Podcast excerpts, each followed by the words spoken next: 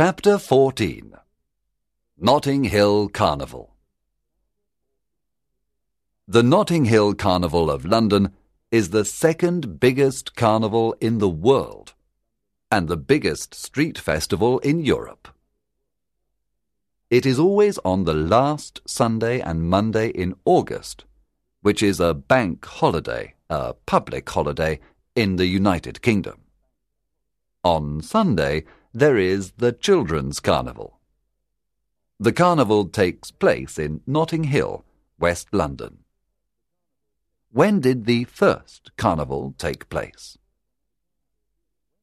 In the 1950s, people from the Caribbean, and in particular from Trinidad, emigrated to Britain.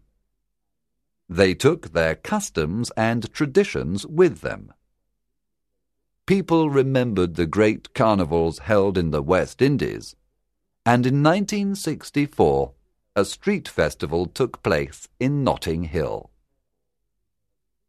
There were few people in costume dancing in the streets and carrying steel drums in this first festival. However, it was a great success. Since then, Carnival has taken place every year in Notting Hill, and it has grown into an enormous multicultural arts festival. Carnival celebrations normally take place before Easter in the month of March. However, in Britain the celebrations take place in August when the weather is warmer. During the year, the West Indian families prepare their beautiful costumes and practice playing their steel drums. They also work on their floats. On the days of Carnival, Notting Hill is full of colour, excitement, music, noise, and people. About two million people go to Carnival every year.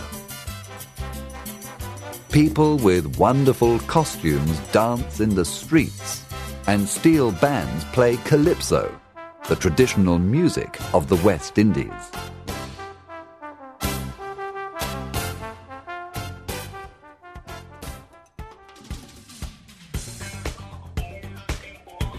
They also play soca, the traditional music of carnival, a mixture of soul and calypso.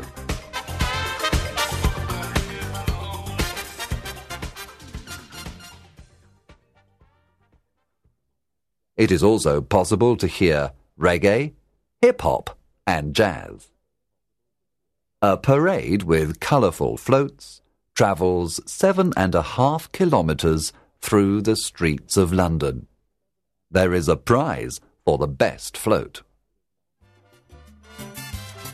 It is sometimes almost impossible for the public to walk along the streets. The only way to move is to dance.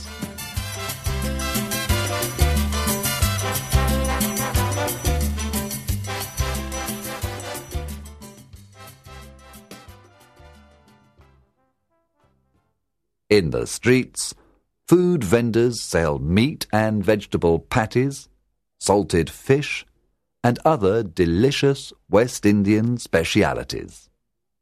Everyone has a good time.